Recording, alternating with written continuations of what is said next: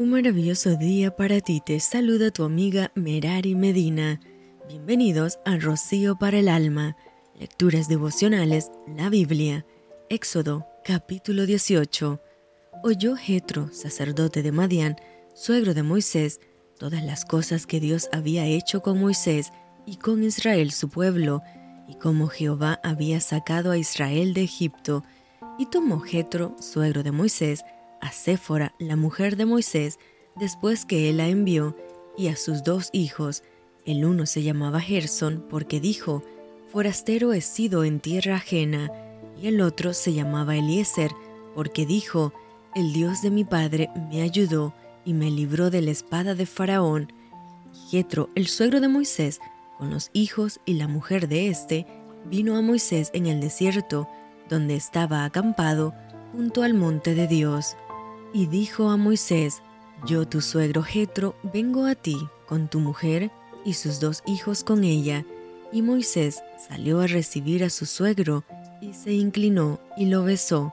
Y se preguntaron el uno al otro cómo estaban y vinieron a la tienda.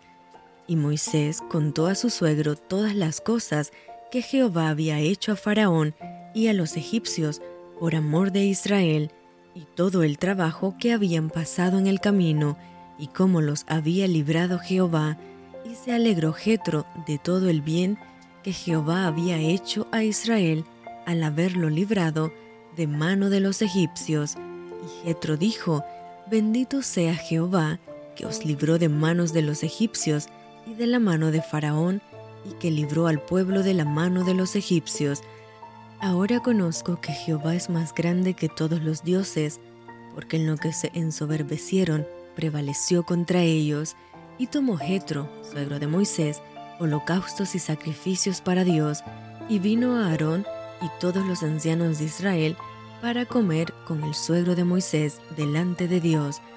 Aconteció que el día siguiente se sentó Moisés a juzgar al pueblo, y el pueblo estuvo delante de Moisés desde la mañana hasta la tarde. Viendo el suegro de Moisés todo lo que él hacía con el pueblo, dijo, ¿Qué es esto que haces tú con el pueblo? ¿Por qué te sientas tú solo y todo el pueblo está delante de ti desde la mañana hasta la tarde? Y Moisés respondió a su suegro, porque el pueblo viene a mí para consultar a Dios. Cuando tienen asuntos, vienen a mí y yo juzgo entre el uno y el otro y declaró las ordenanzas de Dios y sus leyes. Entonces el suegro de Moisés le dijo, No está bien lo que haces, desfallecerás del todo tú y también este pueblo que está contigo, porque el trabajo es demasiado pesado para ti, no podrás hacerlo tú solo. Oye ahora mi voz, yo te aconsejaré, y Dios estará contigo.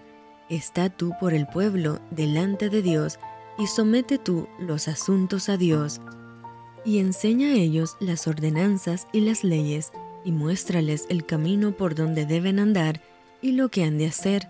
Además, escoge tú, de entre todo el pueblo, varones de virtud, temerosos de Dios, varones de verdad, que aborrezcan la avaricia, y ponlos sobre el pueblo por jefes de millares, de centenas, de cincuenta y de diez.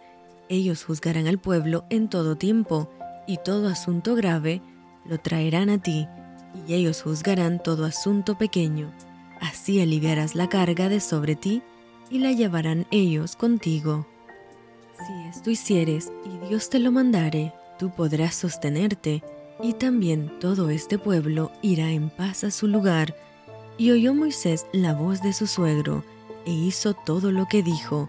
Escogió Moisés varones de virtud de entre todo Israel, y los puso por jefes sobre el pueblo, sobre mil, sobre ciento, sobre cincuenta y sobre diez, y juzgaban al pueblo en todo tiempo. El asunto difícil lo traían a Moisés y ellos juzgaban todo asunto pequeño. Y despidió Moisés a su suegro, y éste se fue a su tierra. Y esto fue rocío para el alma. Te envío con mucho cariño, fuertes abrazos tototes y lluvia de bendiciones.